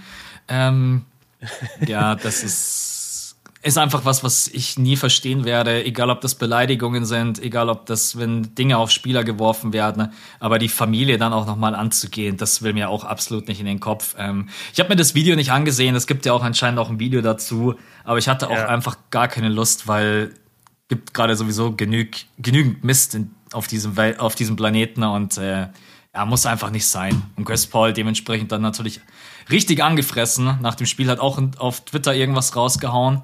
Ähm, ja. ja. Ja, also ich hoffe mal nicht, dass es so weit kommt, was du gesagt hast, dass die, dass die Zuschauer nach hinten geschoben werden. Also was jetzt ein paar Mal gesagt wurde, warum gehen die Familien nicht einfach in die, ähm, wie nennt man das, in die Lounges? Ja. Weißt du, in diese Dinger. Aber die sind halt immer weiter weg vom Spielfeld. Also da bist du halt einfach ein Stück weiter weg und bestimmt will die Familie auch einfach mal nah sein äh, an, an ihrem Mann oder an ihrem Sohn. Du, du willst ja nicht immer da in der Lounge ganz ja. da oben sitzen. Also das und ist der ja Spieler will vielleicht ja auch zu dir gucken als Familienmitglied, wenn mal eine geile Aktion passiert oder so. Ja, genau. Ja. Aber, aber in der NBA-Arena, wenn du drin bist, ist trotzdem auch alles ein bisschen kleiner. Also wenn du auf dem Feld stehst, glaube ich, kannst du auch easy in so eine Lounge gucken. Ja. Weißt du, das ist jetzt auch nicht so das Problem. Aber ja, es sind am Ende eh immer nur so ein paar faule Äpfel, die dann das jetzt Ganze so blöd aussehen lassen. Ähm, ich muss noch eine Story erzählen, da muss ich immer dran denken, auch wenn ich so Fans nicht nachvollziehen kann. Äh, das war, glaube ich, beim letzten Bulls-Spiel, wo ich, wo ich jetzt war. Und da war so ein Typ und der hat die ganze Zeit so hart die Schiedsrichter beleidigt. Und wir waren relativ. Nach relativ den Playoffs würde ich schon vorne. fast sagen, zu Recht. ja, in den Playoffs, ja, schwierig gerade Thema Pfeifen, aber dazu kommen wir gleich. Ähm, und auf jeden Fall gab es dann eine Aktion, ich weiß nicht mehr genau, was es war, sagen wir einfach, Zach Levine geht zum Korb ähm, und es wurde kein Foul gepfiffen, ja. Und der Typ springt auf, rastet aus, schreit, beleidigt diesen Schiedsrichter von, von äh, oben bis unten. Und dann setzt er sich, und nachdem er fertig ist und diese ganzen Ausdrücke gesagt hat und so weiter zu dem Schiedsrichter, setzt er sich hin, lächelt seine Frau an und sagt, ey, da war gar kein Foul. Hey. Und ich dachte mir, Alter, in was für einer Welt lebst du denn? Ja. Du hast jetzt echt da zwei Minuten lang einen Typen beleidigt, der seinen Job sogar richtig gemacht hat und fühlst dich dann sogar im Nachhinein cool, wenn du dich hinsetzt und deiner Freundin sagst, ey, das war aber gar kein Foul, ich hab's selber gesehen. Also es gibt Menschen, man, das, das kann man sich gar nicht vorstellen, wirklich. Ich glaube, was auch dein Beispiel zeigt, wenn wir aus Europa darüber fliegen, wir gehen da rein, wir wollen das wirklich genießen, wir sind da wegen dem Basketball. Wenn du das aber vielleicht vor der eigenen Haustür hast, dann denkst du dir mm, manchmal ist so, mal ein bisschen anders. Ja, ja lass jetzt heute sein. einfach mal hingehen und so, wie die jetzt spielen, ist mir gerade eben auch egal. Lass einfach ein bisschen saufen, ist auch so. Ja. Manche zimmern sich da auch vier, fünf, sechs Bier rein, äh, schreien übers ganze Feld. Ich meine, ich habe die Erfahrung ja auch gemacht bei dem Ben Simmons Comeback in Anführungsstrichen in Philly. Also die Fans dort, ja. die, die waren okay. ja auch, äh, das war natürlich nochmal was Extremeres, aber ja, ja. ich glaube, wir können das okay. Thema zumachen mit Fans. Auf jeden Fall. Und, und wie gesagt, das ist ja nur ein ganz, ganz kleiner Prozentteil. Ja. Also die, die meisten Leute sind ja wie wir und, und feiern einfach das Spiel und die Athleten ab. Ähm, apropos, lass uns zum Spieler der Woche kommen. Ähm, wird dich jetzt überraschen, aber ich habe Janis. Ja. Ähm, ich kann es aber auch begründen. Und zwar, wenn ich mir die letzten beiden Spiele angucke von Janis. Ja, aber jetzt pass auf, ich kann es ja begründen, weil, und da kann keiner was dagegen sagen, in den letzten beiden Spielen, Janis 38 Punkte im Schnitt, 15 Rebounds im Schnitt, 6,5 Assists, ein Steal, ein Block bei 45 aus dem Feld brutal starke Dreierquote von 10%. Ich weiß nicht, was bei ihm gerade abgeht mit dem Dreier. Er trifft den einfach nicht. Aber also 38 und 15 und 6. Sorry, bei, bei einem Sieg, einer Niederlage und er war in beiden Spielen für die Bucks auf jeden Fall der beste Spieler und in Spiel 4 sogar der einzige, der sich irgendwie dagegen gestemmt hat. Deswegen gehe ich ganz klar mit Janis. Ich wusste, dass du Janis nimmst. Deswegen habe ich so richtig provokativ El Horford. Und jetzt pass auf, jetzt kann ich dir was sagen. Spieler der Woche steht bei mir Janis und drunter Al Horford. Ja. Aber du, du kannst es gerne begründen, aber ich habe selber auch Al Horford aufgeschrieben. Ja, es ist also ich habe mir die letzten drei Spiele rausgepickt, weil das so die ganze Woche ist. Da ist natürlich auch eine Nieder Niederlage mit dabei. 21 Punkte, 60 Prozent aus dem Feld, 52,6 Prozent von der Dreierlinie, 83 Prozent von der Freiwurflinie, 11,7 Rebounds. Äh, der steht bei einem Plus von 12, wenn er auf dem Feld steht für die Boston Celtics und ähm, das ist einfach der absolute Wahnsinn. Also was der gerade eben spielt, wenn der das wirklich die ganze Serie über so durchhält, dann ist er ein Riesenproblem. Auch einfach, weil er das Feld breit macht, weil er jemand ist, der auch Janis aufnehmen kann. Da übrigens auch mal äh, Lob an die Boston Celtics. Also ich hatte nicht jedes Mal Bock, äh, auch Marcus Smart, wenn da Janis angerauscht kommt, dass ich mich da hinstelle und sage, ich probiere jetzt das Charge zu ziehen. Ey, da kommt ein Typ, der ist zwei Meter und elf groß, mit Muskeln mhm. bepackt. Ich glaube, wenn der mich berühren würde, ich würde in die Kabine fliegen. Ne? Also ja, aber wieder zurück zu Al Horford. Wahnsinnsspiel. Ähm, hat dann auch wirklich in diesem Spiel, in dem jetzt, äh, in dem vierten, übernommen, nach dem Stare-Down von Janis. Da hat er mhm. ja selber nach dem Spiel gesagt, das hat mir so gar nicht gepasst. Das musst du hat dir er auch, gesagt? Hat er ah, wirklich gesagt? Okay, hat er wirklich, das musst du dir auch mal vorstellen, diesen Moment, du siehst den Gesichtsausdruck von Al Horford und das ist so wirklich, okay, das war too much. Und dann kommt er halt wirklich, dann kommt er. Übrigens, äh, nervigster Moment, da wieder einen Tee zu geben. Ich erwähne es gerne immer wieder, geht mir das auf den Sack. Weil mhm. Jan ist wirklich mit einem brutalen Dank und dann einfach nur den anderen Spieler anzuschauen, natürlich mit Emotionen, aber nicht mal zu schreien oder nicht mal irgendwas zu sagen. Ich werde es einfach nie verstehen, aber gut, NBA-Regeln. Also da kommt das Tee schneller, als du Amen sagen kannst. Ähm, El Horford, Wahnsinnswoche, Wahnsinnsspiel, Wahnsinns-Defense und das mit 35. Ganz fettes Lob. Ja, Mann, das ist schlimm. Also, wer das Jason Tate. das ist schlimm. Ja, für nee, dich. pass auf. Pass auf, wer, wer die Jason Tatum äh, Entwicklung in dem Spiel nicht so gut gelaufen. Also der hat ja dann wirklich im vierten Viertel auch viel übernommen für die Celtics. Ich habe wirklich die ganze Zeit mit so einem mit so einem äh, Zitat quasi gespielt, wo ich mir dachte, wenn die Celtics das, wenn die Celtics das gewinnen und die Bucks das verlieren, mhm. dann schreibe ich in die Insta-Story, ich wusste ja, ich muss Angst haben vor dem One-Two-Punch der Celtics. Ich wusste aber nicht, dass er Grant Williams und Al Horford beinhaltet. Ja. Weiß ich wusste nicht, dass ja. die beiden der One-Two-Punch der Tatum Celtics bis zum vierten Viertel echt keine guten Quoten hatte. Genau. Und also Grant Williams ist nochmal sein eigenes Thema, aber Horford, also offensiv vor allem super stark. Ich hasse es, wenn der freigelassen wird an der Dreierlinie. Da habe ich ein richtiges Problem mittlerweile mit Bobby Portis von den Bucks, weil der den immer offen lässt, warum auch immer. Der glaubt dem irgendwie nicht, dass er treffen kann, aber mhm. er kann es ja. Was war die Quote? 50% Dreier aktuell? Warte. Ja, 52,6 in den letzten drei Spielen. Und, und bei wie viel Versuchen? Sieben oder so? Äh, 6,3. Ja, krass. Ja, also, also schon ordentliches Volumen. Ja, den, den kannst du nicht offen lassen. Der nimmt ähm, fast so viele wie, der nimmt fast so viele Dreier wie Jalen Brown. Der steht bei 6,7 in den letzten drei Spielen. Also, mm. ja. Ja, aber zurück zum Thema. Also das Einzige, was mir eigentlich gerade Freude bereitet bei Horford, der kann nämlich oder konnte jetzt zumindest in diesem Spiel Janis nicht wirklich verteidigen. Der kann zwar, wenn Janis aufpostet, dagegenhalten, mhm. was er aber gar nicht kann, ist Janis im Drive zu stoppen. Und das kann im Moment nur Grant Williams. Und da kommen wir zum zweiten Celtic, der mich in jeder Sekunde, wo auf dem Feld aufregt, aber, aber freundschaftlich, fanmäßig gemeint. Der ist so ein Janis-Stopper, das gibt's gar nicht. Ja. Also wie der, wie der dafür sorgt, dass Janis sein Spiel ändert. Das geht nicht nur darum, dass er die Possession einfach stoppt quasi gegen Janis, sondern Janis ändert sein Spiel. Das ist wie so ein Mini-Go-Bär. Ja. Er steht da in der Zone, Janis sieht den, dann denkt sich, ah fuck, jetzt muss ich was anderes machen. Und äh, zu den Offensivfalls, die du angesprochen hast, nicht nur, dass da super viel dazugehört, zu sagen, okay, ich stelle mich da jetzt einmal in den Weg. Es ist ja wirklich so, dass diese Offensivfalls gegen Janis vielleicht 70 zu 30 oder 80 zu 20 gepfiffen werden. Das heißt, in zwei Drittel der Fälle kassierst du einfach nur diesen harten Schlag und kriegst dann sogar noch einen Foul und ja. musst zugucken, wie der, wie der Greek Freak an die Freiwurflinie geht. Also da gehört echt eine Menge dazu und ich, ich habe da gestern auch meinen Hut gezogen vor Smart und vor, äh, vor jedem, der sich da reinstellt. Das ist eigentlich abartig. Also ich, es gibt, glaube ich, niemand, gegen den ich gerade weniger Bock hätte zu spielen als gegen Janis, weil der rennt dich einfach um. Ja, es waren auch, aber ich meine, das ist gerade in jeder Serie so, die Refs pfeifen manchmal eine, eine Rotze zusammen, das kann man sich echt gar nicht vorstellen und auch selbst als Fan, das zeigt ja schon alleine, wenn die Fans der Franchise mit der man mitfiebert, einfach sagen, hey, pass mal auf, das ist schon auch für uns einfach unangenehm, egal ob du jetzt da über die Warriors sprichst, über die Grizzlies, über die Bucks oder was auch immer. Ich habe keine Ahnung, was die für eine Linie pfeifen in diesen Playoffs. Es gibt keine Linie. Und das ist richtig, mhm. richtig problematisch. In der einen Serie kann sich jeder gefühlt aufs Maul hauen. Sorry, wenn ich das so klar. Und in der anderen Serie, zum Beispiel Mavs gegen Suns, jetzt das vierte Spiel. Ich habe gedacht, die müssen sich bloß anhusten und die Refs pfeifen schon. Also das ja. ist, das ist so krass unterschiedlich. Ist hast, du, hast du gehört, was Charles Barkley gesagt hat? Über die, Charles über die Barkley sagt Fouls? viel.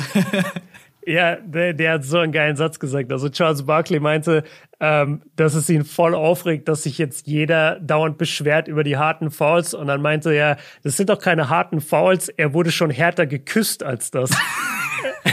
Und das bringt so gut auf den Punkt, Mann. Oh, manche Dinger sind echt, manche Dinger sind echt übertrieben, ja. Und Charles Barkley ist für all das, was der im Fernsehen sagt, ist auf jeden Fall entertaining. Ja. Ja, absolut entertaining. Ich habe gestern einen, einen Kommentar gelesen, da meinte einer, ich bin wahrscheinlich ich bin wahrscheinlich trauriger, wenn Charles Barkley retired von TNT, als bei jedem anderen Spieler gerade in der Liga. ja. Ja, das kann ist einfach, das kann, kann er einfach. Verstehen. Nimmt kein Blatt ja. vor den Mund, ist auch meistens fair, muss man bei ihm sagen. Ähm, Und manchmal hat er keine Ahnung, wovon er redet. Ja, und das, das ist, dann, dann schon wieder witzig. lustig. Ja, ja genau, wenn, wenn du so weißt, er hat das Spiel gar nicht gesehen. Oder er weiß gerade gar nicht, was er da eigentlich sagt. Das ist auch immer witzig. Und dann eigentlich. kommt von der linken Seite immer Shaq mit seiner tiefen Stimme. Ja, I think. ja, noch viel tiefer. So und dann stelle ich mir jetzt noch einfach zwischen Charles Barkley und Shaq stelle ich mir jetzt noch Draymond vor. Und dann wird's, äh, dann schaue ich lieber die TNT-Show als die Spiele. Draymond, Draymond wird safe der neue Charles Barkley. Bin ich 100% von überzeugt. Ja. Der wird den irgendwann ablösen. Der ist so perfekt dafür. Das, das ist einfach der Charles Barkley unserer Generation. Von dem, was er sagt, der hat eine coole Stimme, der kann sich ausdrücken, der hat was im Kopf, ähm, der nimmt den Sport ernst, ernster als Barkley. Also der ist der perfekte Nachfolger. Ich finde ja. das geil. Der hat ja jetzt eh schon einen Vertrag auch mit TNT. Absolut. Also der wird, äh, der wird da auch immer mal wieder vorkommen. Am Ende verlängert der bei den Warriors gar nicht. Der sagt nach Ja, genau, der sagt, nee, ich gehe direkt zum Fernsehen. was wollt ihr von mir? Ähm, lass mal zum Ranking jetzt der Serien kommen. Ich habe das vorgeschlagen, also Ranking aller Playoff-Serien aktuell nach dem Drama auf und abseits des Feldes. Ich habe das auf Reddit gesehen, ich habe das auf Instagram gesehen. Das wird gerade gefühlt überall von jedem gemacht, aber mhm. es passiert auch jeden Tag was Neues in den Serien und ich finde es selber einfach super spannend. Deswegen wollte ich dieses Ranking einfach gerne einmal mit dir durchmachen. Ähm, ich glaube, wir haben beide den gleichen vierten Platz würde ich jetzt einfach mal davon ausgehen, weil da ja. gab es bisher so gut wie gar kein Drama. Also hau mal raus, wenn du hast. Ich habe Heat Sixers. Ja, komisch, ne? Weil das sind ja. die beiden Fanbases, wo du dachtest, so die zerfleischen sich. Aber da ist bisher nichts. Da ist alles cool mit den Fans, da ist cool unter den Spielern. Ähm, selbst jetzt mit der Embiid-Rückkehr ist noch nichts Wildes passiert. Also da, da war Sixers Raptors war da sogar härter als Sixers Heat. Das ist einfach ziemlich ruhig, in Anführungsstrichen. Embiid ist wieder zurück, Kyle Lowry ist wieder zurück, aber ja, also ich glaube nicht, wenn Embiid da jetzt nicht irgendwie in der Serie mal den äh, Flieger auspackt und alle provoziert, dann, dann bleiben die, glaube ich, auf Platz 4, wenn es wirklich ums Drama geht. Aber mal schauen, es steht 2-2 und die Serie, die kann echt in 7 gehen. Und dann haben wir mhm. da auf jeden Fall ein Game 7 Drama, aber ja, jetzt so an sich ist da relativ äh, wenig passiert bisher. Deswegen wären die bei mir auf Platz 4.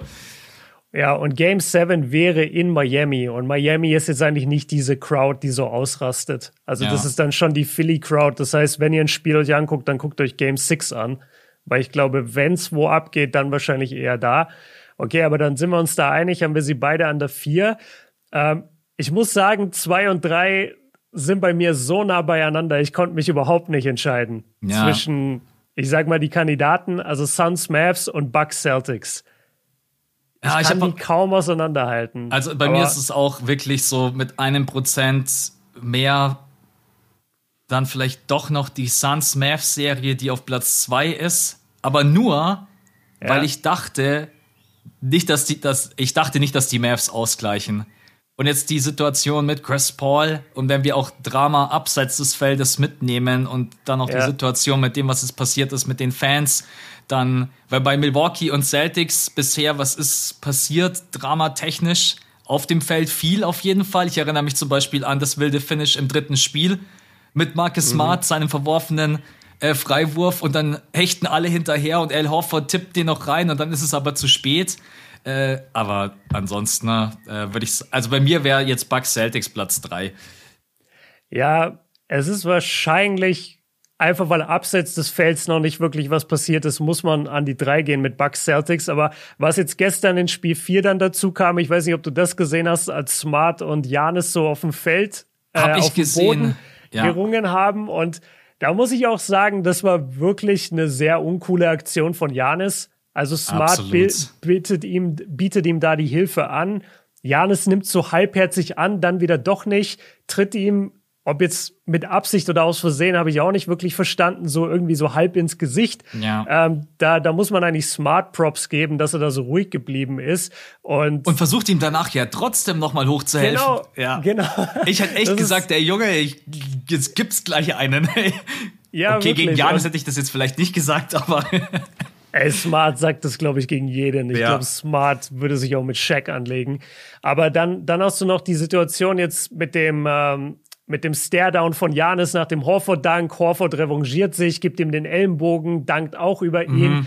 Und wenn du dir das, die Spiele anguckst, Celtics Bucks, dann hast du wirklich bei jeder Possession von Janis, wie er zum Korb zieht, hast du danach mindestens einen Celtic, der komplett aufschreit und zum Schiedsrichter rennt und sagt, willst du mich? Das ist ein freaking Offensivfoul, was der ja. Typ hier macht. Und ich glaube, dass sich das noch richtig hochkochen wird, vor allem weil bei den Bucks gerade die Offense sehr, sehr einfach nur ist, Janis zieht zum Korb und dominiert. Und wenn die Celtics anfangen, sich da weiterhin über diese, über diese Pfiffe aufzuregen und vor allem in Game 5 Live dann in Boston, dann glaube ich, kann da einiges gehen. Aber du hast recht, abseits des Feldes passiert halt gar nichts. Und wir haben jetzt auch nicht wirklich eine Historie zwischen den beiden Teams, dass die sich nicht leiden können oder so. Deswegen, ich hätte sie auch an der drei und würde dann Suns Mavs auf jeden Fall an die zwei gehen. Ja, genau.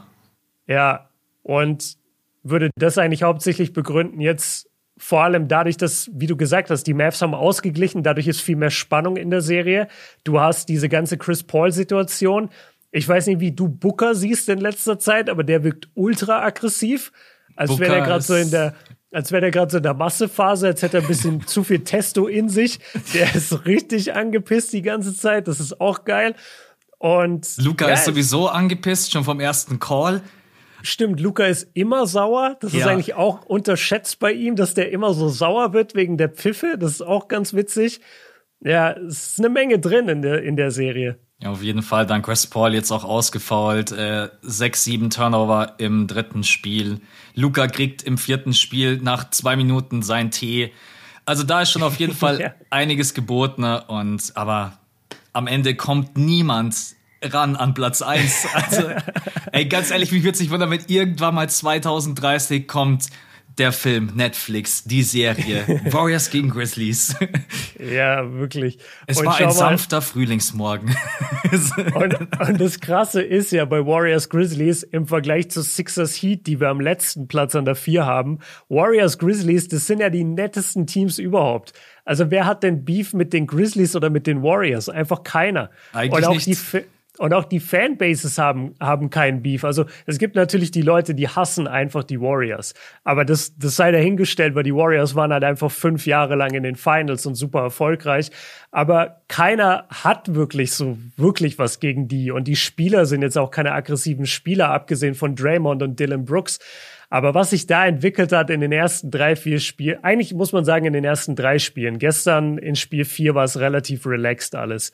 Aber die ersten drei Spiele, also habe ich nicht kommen sehen, was da alles abging. Ich habe mir sogar alles aufgeschrieben, weil das muss man okay, so ein bisschen. Okay, geil, wollte ich dich gerade fragen. Das muss man so rap-mäßig ein ja. bisschen runter. Draymond, Clark, damit hat alles angefangen.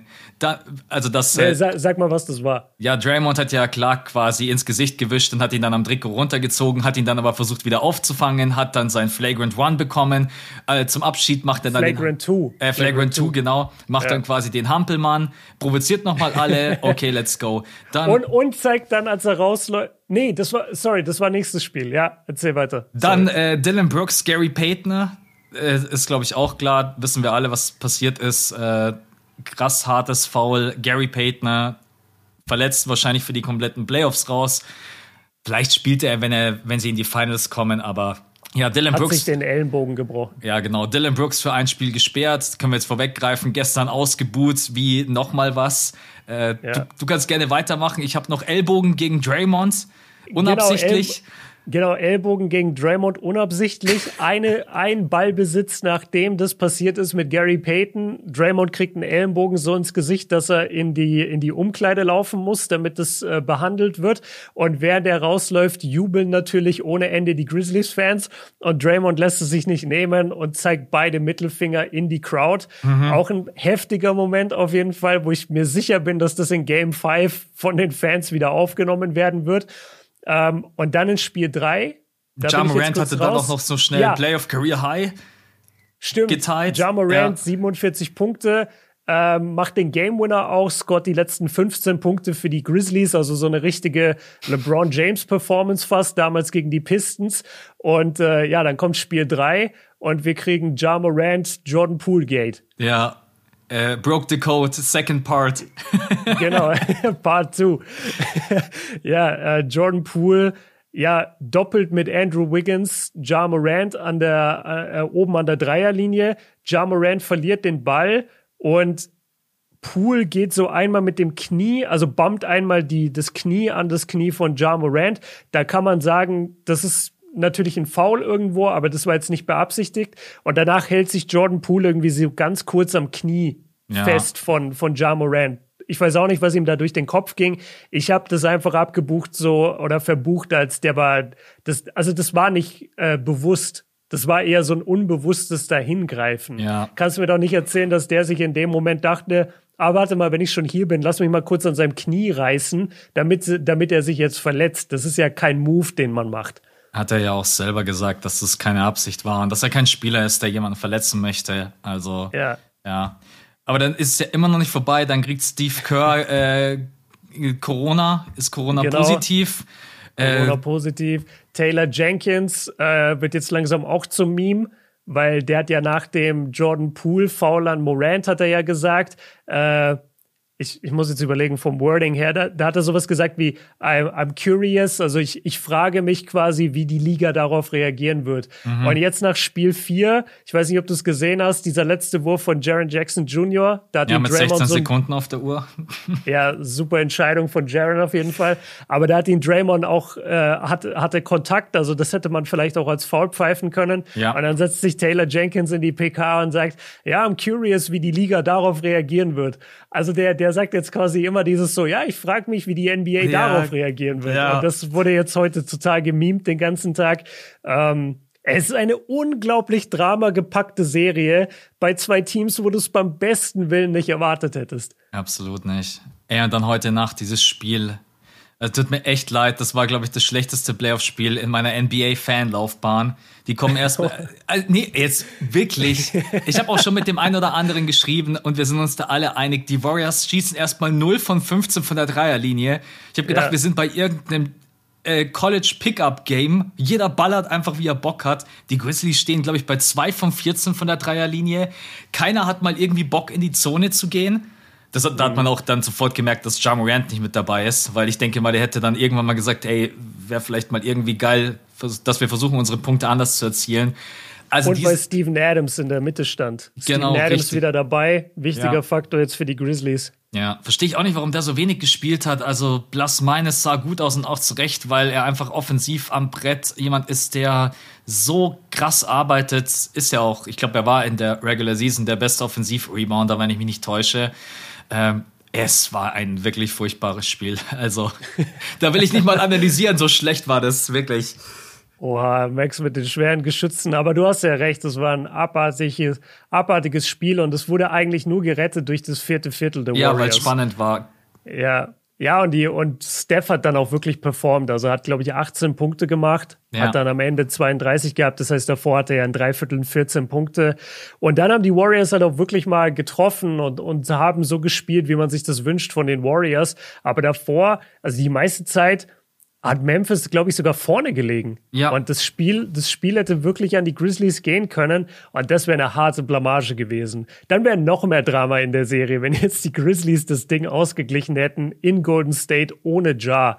Absolut. Es ist, die Grizzlies müssen sich wirklich so ärgern. Ich meine, jetzt schießen die Warriors da wieder 40, 24 aus dem Feld. Und dann gibst du das im letzten Viertel noch her ich habe gerade nachgeschaut, ja. das erste Viertel haben sie gewonnen, 24-20, das zweite haben sie knapp verloren mit 17-18. Beim zweiten Viertel habe ich mir echt gedacht, ey, Junge. äh, Max, Max, hat schon ausgeschaltet. dann 28-14 das dritte wieder gewonnen. Also man hatte ja dann auch wirklich eine, ähm, was war denn die höchste Führung? Ich glaube 12 aus dem Kopf, oder würde ich sagen? Ja, genau 12. Und dann am Ende falsche Entscheidungen, schlechte Offense Jaron Jackson Jr. haben wir gerade schon angesprochen, mit einem wilden Dreier mit noch 16 Sekunden auf der Uhr. Darf man sich auch nicht beschweren, wenn da ein Foul gepfiffen wird. Ähm, aber ja, an sich war das einfach ein anstrengendes Spiel. Jetzt steht es 3-1 und für mich ist die Serie jetzt auch durch, weil die Grizzlies gewinnen nicht drei Spiele in Folge gegen die Warriors. Auf keinen Fall. Ja, warte mal ab. Nein, nee, Mann. Außer, also wenn das passiert, dann ist, dann ist hier Platz 1 direkt gesaved äh, als. Oh, äh, dann ist eine All-Time-Serie und dann würden die Warriors die nächste 3-1-Führung wegchoken. Das stimmt. Was meinst du, wie, wie dann die Witze abgehen würden im Internet? Ja, also aber das ja. ist. Also sind wir uns da einig, Heat, Sixers auf Platz 4, Suns, Mavs, Bucks, Celtics teilen sich so ein bisschen die Platz 2, Platz 3. Und ja, wir, wir haben es jetzt eigentlich schon klar unterteilt. Also Suns, Mavs an die zwei, Bucks, Celtics an die drei. Ja, und Warriors, Grizzlies. Äh, Unangefochten an der 1. First, First Place Votes, würde man sagen, bei den NBA Awards äh, 100 yeah. zu 1 gegen die anderen. Unanimous. Ey, das haben wir gar nicht besprochen. Ähm, lass es mal ganz kurz einwerfen, aber wir haben es halt die ganze Saison über ständig besprochen. Mhm. Jokic wurde MVP. Ja. Ja, haben Schön wir da ein Problem damit? Nein, absolut nicht. Es ist verdient. Nee, ne? Ich würde ja. natürlich lügen, wenn ich als Joel Embiid-Fan nicht irgendwie doch ein bisschen gehofft hätte, dass er vielleicht den Award bekommt. Ähm, aber am Ende, es war einfach eine überragende Saison und er steht halt einfach wirklich für valuable, wertvoll im Sinne von, dass sein Team ohne ihn halt einfach höchstwahrscheinlich ganz woanders stehen würde in der Tabelle und mhm. ja, hat sich nochmal gesteigert, ist auch defensiv besser geworden, finde ich. Äh, sicherlich nicht auf dem Niveau jetzt wie in Joel Embiid, aber da kann man überhaupt nichts dagegen sagen. Also jeder, der sagt, dass da Embiid gerobbt wurde, Leute, nein. Und das sage ich als Embiid-Fan, wurde er nicht. Ist in Ordnung. Hätten alle drei MVP werden können. Janis, Embiid und Jokic. Und Jokic hat es einfach wahrscheinlich am meisten verdient. Ja, Punkt. Habe ich, hab ich, hab ich nichts hinzuzufügen, außer dass ich wirklich happy bin über die Entwicklung der NBA, weil nicht nur haben wir hier drei Big Men, die mhm. gerade um den MVP die Top-Kandidaten waren und das in einer Liga, die eigentlich sogar dominiert ist. Das ist Punkt eins. Und Punkt zwei, wie international das Spiel ist, weil du hast hier einen Serben, der gewonnen hat und die beiden Runner-Up waren jetzt ein Kameruner in Embiid und ein Grieche slash Nigerianer in Janis. Ja. Und das ist eigentlich super schön zu sehen, dass es super international geworden ist und dass wir auch noch eine Position eigentlich gefeatured haben, die eigentlich theoretisch ausgestorben sein sollte. Deswegen bin ich eigentlich doppelt happy, was dieses MVP-Voting angeht und habe auch kein Problem damit, dass es Jokic wurde. Aber muss auch sagen, defensiv war Janis der Beste von allen drei. Das stimmt. Ich, wer, ich werf's nur mit ein. Ist okay. schon ein bisschen hart, gell, dass Janis jetzt komplett leer ausgeht. Kein Depoy, kein MVP, obwohl er doch so ja. eine gute Saison gespielt hat. Am Ende, oh, ich meine, das wird ihm egal sein, aber schon. Ja, der will jetzt einfach den zweiten Titel. Wenn der jetzt zwei Titel in Folge holt und zweimal Finals MVP, dann ist ihm, glaube ich, der Regular Season MVP egal. Aber ja, es wäre schon geil. Es wäre geil, wenn er es wiedergeholt hätte. Egal. Wir kommen zu den fünf besten Spielern dieser Playoffs. Mhm. Und da habe ich mich tatsächlich schwerer getan als gedacht, weil das war also ich habe mich total schwer getan, Leute zu finden, die wirklich beständig durch jedes Spiel gut waren es gibt immer mal so, zum Beispiel, du denkst so, ja, okay, Spieler der Playoffs, Top 5 Spieler, bestimmt Chris Paul. Mhm. Und dann guckst du so und dann siehst du, ja, okay, Chris Paul hatte schon drei richtig schlechte Spiele in diesen Playoffs. Den kannst du eigentlich nicht reintun. Also ich habe ihn zum Beispiel nicht in meiner Top 5. Ich auch ähm, nicht. Lass uns mal, lass uns mal mit äh, Spieler Nummer 5 anfangen. Der war für mich der schwerste, weil da habe ich Oh, du hast Kandidaten. sogar gerankt. Ich habe nicht gerankt. ah, okay. Ah, okay, ich, ich habe gerankt. ja, ich wen, nicht. wen würdest du sagen, wer, wer ist der Schwächste auf deiner Liste? Um, Dann fangen wir so an. Ich würde wahrscheinlich von den Quoten her, und das ist auch der, der jetzt als letztes auf meiner Liste steht, äh, Luca habe ich jetzt noch mit reingenommen. Oh, okay. Weil ich finde doch, dass äh, Luca hat zwar jetzt keine überragenden Quoten, ne, aber trotz allem ist er halt enorm wichtig und spielt auch, finde ich, nach wie vor, selbst wenn er mal nicht so gut aus dem Feld trifft, Eins von zehn war jetzt im letzten Spiel sicherlich mehr als äh, super optimal. Aber ansonsten hätte ich schon gesagt, dass ich Luca jetzt gerade so ja, knapp mit reinnehme auf Platz 5. Wen hast du auf Platz 5? Also ich habe ich hab einen Tie zwischen Ja Morant und Jason Tatum. Okay. Und dann habe ich einfach nur so aus Joke noch Drew Holiday mit reingeworfen, aber das nehme ich nicht eigentlich 100% ernst. Also es ist eigentlich zwischen Tatum und Morant. Mhm. Und Tatum tat sich jetzt Anfang der Bucks-Serie schon schwerer als gedacht. Ja. Wenn du dir die Stats anguckst, ist es aber trotzdem nur ein Spiel, in dem er nicht gut war. Und auf der anderen Seite, Ja Morant hat ein Spiel verpasst. Ja. Äh, aufgrund der Verletzung jetzt. Aber ich finde eigentlich von den Leistungen her, die Ja bis dahin gebracht hat, würde ich es wahrscheinlich ihm geben. Also jetzt abgesehen von dem Spiel, was er verpasst hat, ist er bei 27 Punkten im Schnitt, 8 Rebounds, 10 Assists. Ist schon eine mega Leistung eigentlich von ihm. Und äh, die Quoten sind jetzt nicht so toll, sind sie aber selten bei ihm. Er ist einfach ein High-Volume-Shooter und er ist nicht der, der effizienteste. Äh, vielleicht ist Tatum da sogar ein Stück besser, aber ich finde einfach von dem auch, was er für seine Mannschaft bedeutet und die Grizzlies sind auch nicht so gut wie die Celtics, finde ich, dass die, dass Ja Morant eigentlich mit auf die Liste gehört. Ich habe beide mit dabei. Ich habe ja jetzt ah, kein, ah, okay. ich habe kein Ranking gemacht, so wie du. Ja. Aber ich habe ehrlich gesagt hier auch ein bisschen auf mein Bauchgefühl gehört und habe jetzt nicht mhm. einfach mir jeden Stat einzeln aufgerufen, weil wie du schon gesagt hast, manchmal ist ein Spiel dabei, da triffst du einfach gar nichts und dann zieht das natürlich in den Playoffs deine Quote viel weiter runter als jetzt während der Saison. Ja. Äh, das, also Jason Tatum und Ja Morant gehören für mich beide zu den bisher fünf besten Spielern der Playoffs. Wer jetzt, ja. ich würde wahrscheinlich Tatum aber vor Morant ranken, wenn wir jetzt ein Ranking machen würden. Ja, wahrscheinlich vor allem basierend auf der ersten Serie. Ja. Also wenn man überlegt, wie gut er gegen Brooklyn war, dann Und John Morant war in der ersten Serie gegen die Timberwolves schon manchmal schwierig, auf jeden Fall. Ey, sehr guter Punkt. Nee, guck mal, dann ähm, würde ich das hier einmal switchen. Björn klingt gerade, als wenn er sich so eine Schachtel Zigaretten vor dem Podcast erstmal, yo Max, warte mal noch kurz fünf Minuten. Nee, nee, gerade einfach, während du geredet hast, habe ich so angefangen. noch schnell so. Oh. Ihr hört noch so. okay, mal, überbrück mal schnell. Sag mir mal deine Nummer vier. Ähm, genau, also ich habe jetzt Jason Tatum, Jamarant, Luca, wie gesagt, mit reingenommen und bei mir ist es dann doch auch Devin Booker, weil ich mir denke, Devin Booker, egal wie kacke es doch auch für die Phoenix Suns laufen mag, der macht immer irgendwie seine Punkte. Also für mich ist gerade Devin Booker einer der krassesten Shot Creator, den wir in der Liga haben und deswegen äh, Devin Booker für mich bisher und ich habe seine Stats mir nicht mal aufgerufen, fällt mir gerade auf. Ähm, ähm, ich glaube, ich habe sie. Ja, das, das Interessante bei Booker ist, ich habe ihn nämlich auch mit drin. Also, das wird nicht besser. Ich habe doch. Warte, ich habe. denkt jeder, ich habe wirklich geraucht. Nein, wir rauchen übrigens beide nicht. Ich würde euch auch beide nur empfehlen. Das ist auf jeden Fall äh, die gesündere Alternative. Warte, ich hab's gleich offen. Devin Booker hat jetzt in den Playoffs sieben Spiele, war ja auch verletzt raus. 25 Punkte, 47,6% aus dem Feld, 50% von der Dreierlinie bei 7,1 Dreier-Attempts, 88,9% von der Freiwurflinie, 4,3 Rebounds, 5,3 Assists.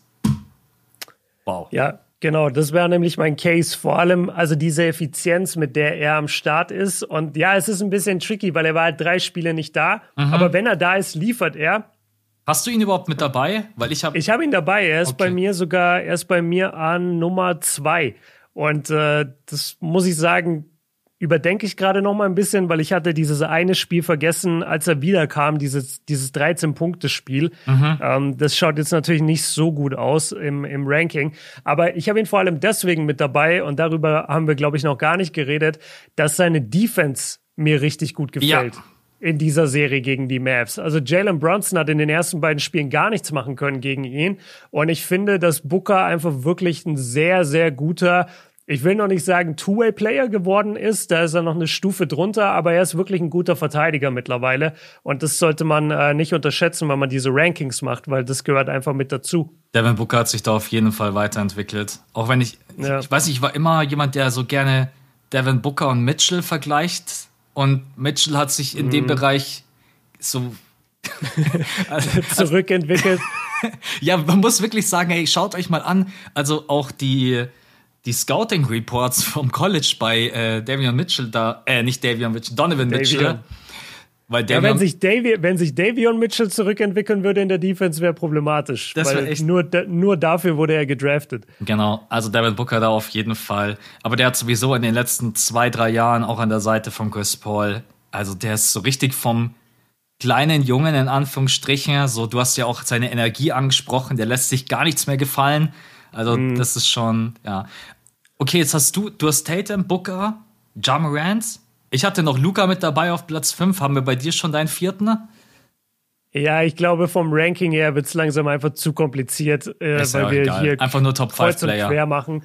Genau, deswegen einfach Top 5 Player. Also Tatum sind wir uns einig, Booker sind wir uns einig. Ja. Ähm, wen ich auch auf jeden Fall drin habe, ist Luca. Gab es mhm. für mich eigentlich kaum eine Diskussion drüber, auch wenn die Quoten nicht so geil sind, aber ohne Luca läuft halt gar nichts bei den Mavs und ich finde dafür, naja, wobei gegen Utah lief es schon, aber Utah haben wir halt besprochen, ja. ist auch so ein bisschen äh, zusammengefallen vor unseren Augen. Ich glaube, die hätten auch zum Beispiel gegen die Grizzlies verloren.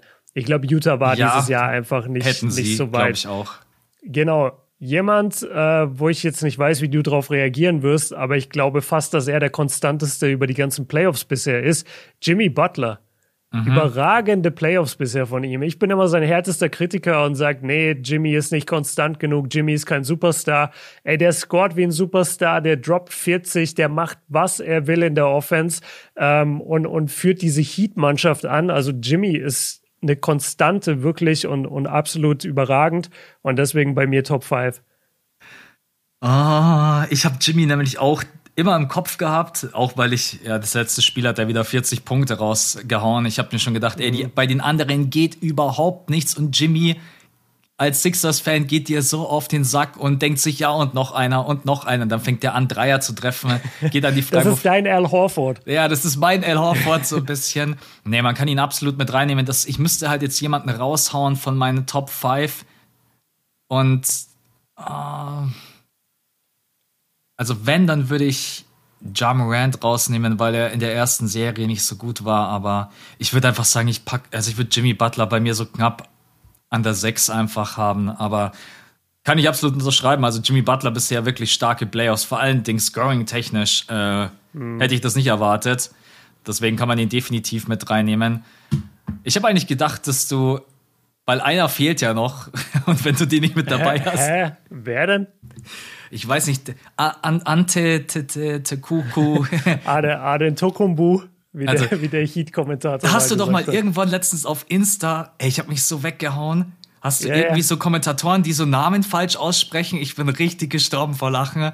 Weil ja, ich mein, der, der Heat-Kommentator in Janis Rookie-Saison sagt, ah, den Tokumbu. Ich muss aber auch sagen, als ich Janis das erste Mal so versucht habe, richtig auszusprechen, ich habe mir mal versucht, so zu cheaten, so einfach so schnell, Antetokounmpo.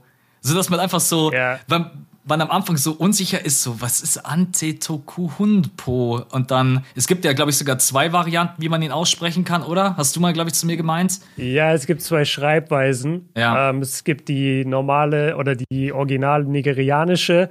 Und weil es im Griechischen aber, ich glaube, den Buchstaben D nicht mhm. gibt, korrigiert mich, wenn ich falsch liege, ähm, Genau, weil es das D wie Dora nicht gibt, äh, musste da noch was geändert werden und dann hast du immer dieses NT. Dieses ja. NT ist quasi ein D. Und deswegen ist sein Name so lang mit diesem Antetokounmpo. Normalerweise ja. ist es nigerianisch, wäre es Adetokounmpo. Ich meine, es ist auch einfach Glück, dass es keinen wirklichen anderen Janis in der Liga gibt. Deswegen kann auch einfach jeder Janis sagen und fertig. Und jeder weiß halt, von wem du sprichst. Ja, aber ich habe neulich so gelacht, ich habe leider den Film vergessen. Ich glaube, ich habe The Town geguckt. Äh, das ist ein Film mit Ben Affleck.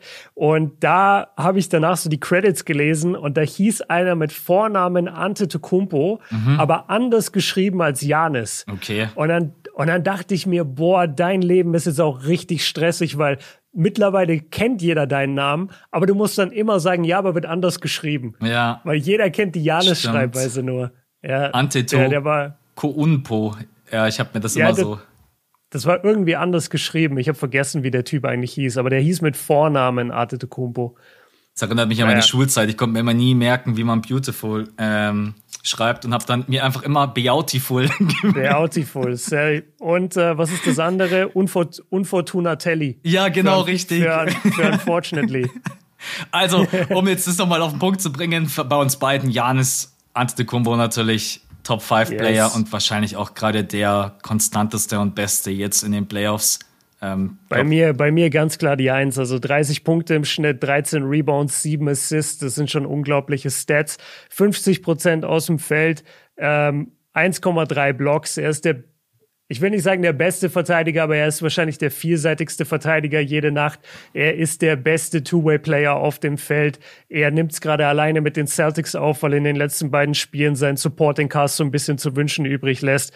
Und es gibt keine dominantere Macht einfach in der Zone. Ja. Also da, da spielt Embiid hat eine andere Spielweise, deswegen kann ich ihn da nicht mit reinrechnen. Janis ist einfach reine Power. Und das macht er so gut und setzt die so stark ein. Und ich wüsste nicht, wer, wer ihm, da, wer ihm da gerade nahe kommen könnte. Und er geht elfmal pro Spiel an die Freiwurflinie. Grüße an die, Grüße an die Celtics-Fans. Ich weiß, euch regt das auf. alle, mich, alle am Abschalten. Mich auch. Ja, mich regt es tatsächlich selber auch auf, weil es einfach nervig ist anzugucken. Aber ey, er, das ist wie James Harden früher. James Harden geht auch 20 Mal an die Linie und macht da halt 20 Punkte. Ja. Ähm, das gehört halt dazu. Was ich bei Janis aktuell nicht verstehe, einer der wenigen Punkte, seine Dreier. Und ich glaube, mhm. er hat sogar auch heute Nacht, für euch gestern Nacht, einen Dreier genommen zu einem Moment, wo es überhaupt keinen Grund gab, den so früh auf der Shotclock zu nehmen. Es gibt einen Transition Bucket easy für die Celtics. Und da war man, glaube ich, so mit sechs, sieben, acht Punkten in Führung. Also keine Ahnung. Ich weiß nicht, ob Janis sich einfach so immer denkt, ich probiere es einfach, aber der nimmt. Hast du es offen, wie viele Attempts der gerade nimmt? Der nimmt doch bestimmt drei bis vier Dreier pro Spiel. Ja, ja, er nimmt 3,2 pro Spiel. Ja. Ich glaube, er ist mittlerweile bei, bei 28 oder so und hat davon drei getroffen. Mhm. Also er, ist, er schießt wirklich sehr schlecht in dieser, in diesen Playoffs, muss man aber sagen. Warte, ich guck mal schnell in der Saison, da müsste es nämlich besser sein. In der Saison, ja, trifft er zumindest 29 Prozent. Ist jetzt auch nicht berühmt, aber das ist jetzt nicht 13 Prozent, ja. was er halt aktuell wirft. Ähm, ich bin voll bei dir. Das wird auch immer ein bisschen kritisiert von den Kommentatoren. Ich bleib irgendwie dabei, dass ich immer sage, ey, lieber so als die Ben Simmons Variante und alles verweigern. Weil alleine dadurch, dass er die nimmt, zwingt er schon immer einen Spieler mit raus. Und, mhm. und wenn das dann nur einmal dazu führt, dass er den Dreier quasi nur antäuscht und dann aber Brooke Lopez zum Beispiel im Post findet, weil, weil jemand eben das Closeout auf ihn läuft, äh, du wirst jetzt von mir auch keine, keine Kritik an Janis hören, weil du, du lachst, du lachst schon so, so, ja, Björn, ich weiß, du laberst jetzt Mist. nee, aber, überhaupt nicht. Aber ich, ich finde wirklich, da, ich habe lieber das so, dass er jedes Spiel drei Dreier nimmt und keinen davon trifft, als dass er jetzt komplett aufhören würde, die zu nehmen. Ja, weil ich finde, das würde ihn eindimensionaler machen. Und ich habe ihn lieber so vieldimensional, mehrdimensional, wie es nur geht. Ich habe gerade gelacht, weil Janis hat in der Serie, glaube ich, mal einen Dreier getroffen und ist in der nächsten Possession gleich wieder nach vorne und hat wieder den Dreier versucht und ich musste nur lachen, weil bei Janis ist schon der zweite Dreier in Folge ist schon der Heat-Check. Wobei Wo bei den anderen so der dritte, vierte Dreier der Heatcheck ist, ist bei Janis direkt der Back-to-Back-Dreier ist schon der Heatcheck. Deswegen musste ich gerade lachen, während du das erzählt hast. On point, absolut. das ist so on point. Ja, da oh, hast du leider recht. Der, der zweite Dreier ist schon der Heatcheck. Wollen ja. wir noch ganz kurz zum Abschluss ähm, tippen, wie die Spiele heute Nacht ausgehen? Game, yes, Game 5 und Game 5 äh, Game 5 Heat Sixers und Game 5 Suns Mavs. Genau. Genau, damit die Leute, die jetzt den Podcast am Mittwoch hören, dann direkt sagen können, oh, die haben ja gar keine Ahnung. Ja, ich bin also froh, dass ich gestern mal in meiner Insta-Story endlich mal beide richtig getippt habe und habe gesagt, Ausgleich 2-2 und 3-1 mhm. Warriors, weil davor, ich habe keine Ahnung, ob im Pod oder im Patreon-Pod oder in meinen Videos immer, was ich getippt habe, es ging jedes Mal in die Hose. Also von dem her. es ist auch recht schwer, die Playoffs zu tippen. Ja, wirklich. absolut. Also okay. sag, sag nochmal die Spiele, wer spielt? Sixers Heat mhm. und Suns okay. gegen Mavs. Sixers Heat steht 2-2.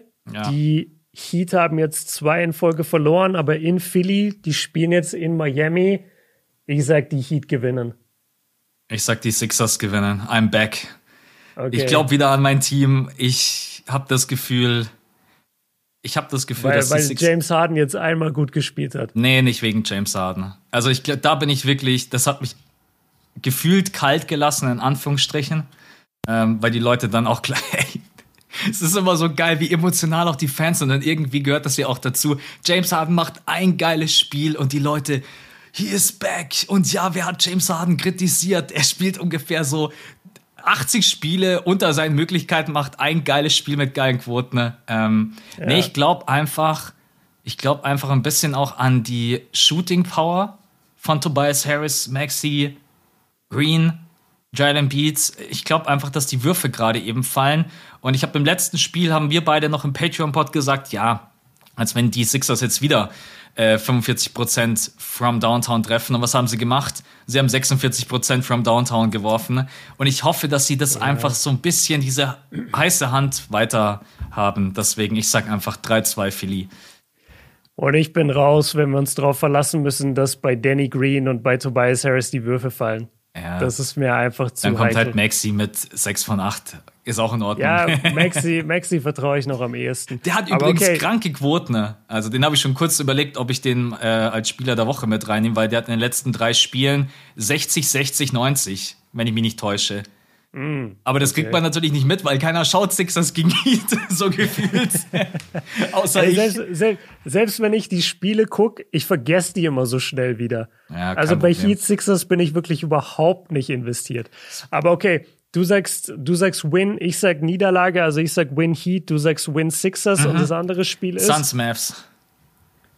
Boah, so tough. Aber ich sag in Phoenix ich sag in Phoenix und Chris Paul hat jetzt, Chris Paul ist mittlerweile in dem Alter, wo immer ein Spiel richtig kacke ist und danach ist er wieder voll da und spielt wie ein MVP. Und ich glaube, das Spiel 4 muss ihn richtig abgefuckt haben. Deswegen, ich gehe mit, äh, mit den Suns. Also ich gehe zweimal mit dem Heimteam. Ich bin ja. langweilig, aber ich bin, ich gehe zweimal mit dem Heimteam. Chris Paul ist einfach im Middleton Circle angelangt. nee, aber Chris Paul ist in dem Circle, was du gerade bei James Harden beschrieben hast. So 80 Spiele ist er unter seinen Möglichkeiten, dann einmal drüber und jeder sagt, er ist back. Und bei Chris Paul ist immer andersrum. Der spielt die ganze Saison fast ausschließlich gut. Und immer wenn er so ein Off-Game hat, kommt sofort, ja, der ist jetzt alt, der ist washed, ja, das ist vorbei. Rente und so. Ja, genau, geh in Rente. Dabei macht er dir im nächsten Spiel wieder 30 und 15 davon im vierten Viertel. Ja.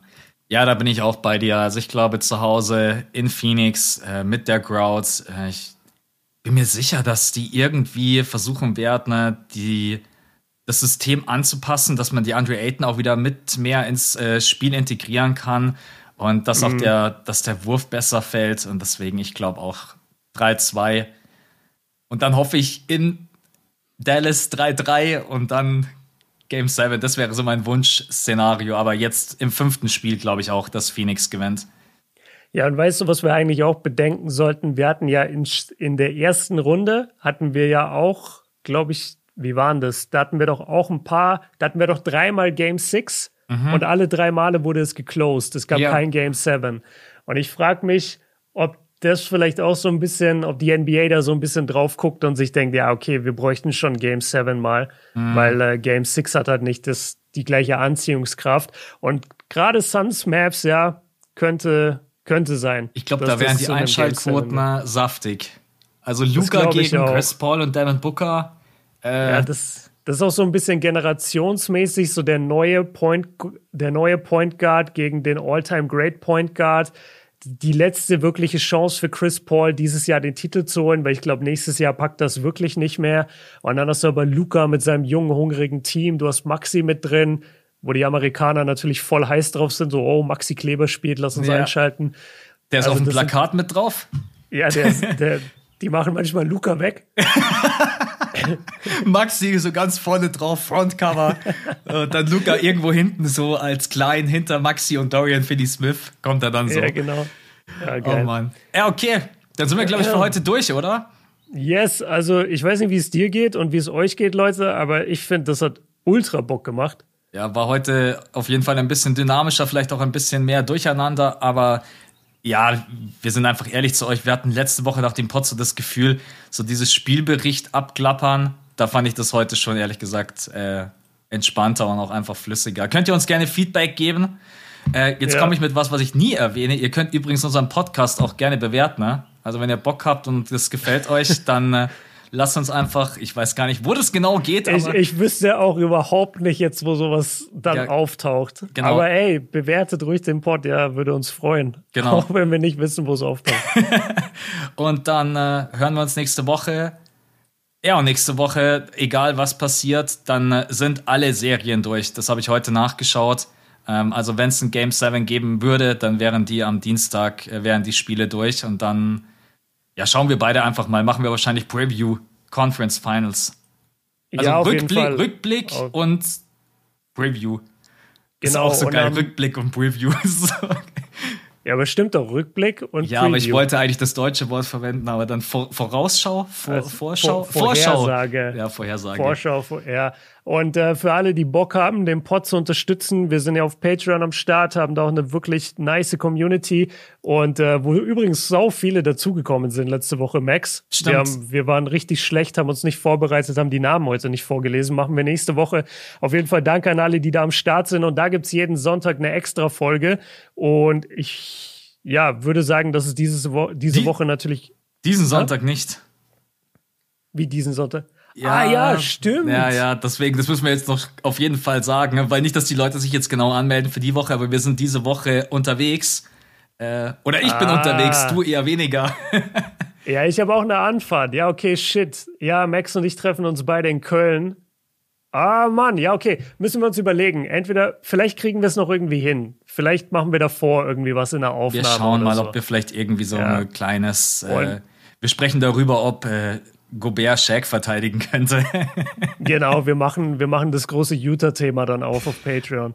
Nein, aber wir, wir werden euch auf jeden Fall irgendwie dort versorgen. Ähm, Link ist immer unten in der Beschreibung oder wo auch immer eine Podcast-Beschreibung steht. Ihr werdet das finden. Ähm, wir sind jetzt raus. Hat mir mega Spaß gemacht. Danke dir, Max. Danke Und auch. wir hören uns nächste Woche wieder, Leute. Bis dann. Haut rein. Ciao. Ciao.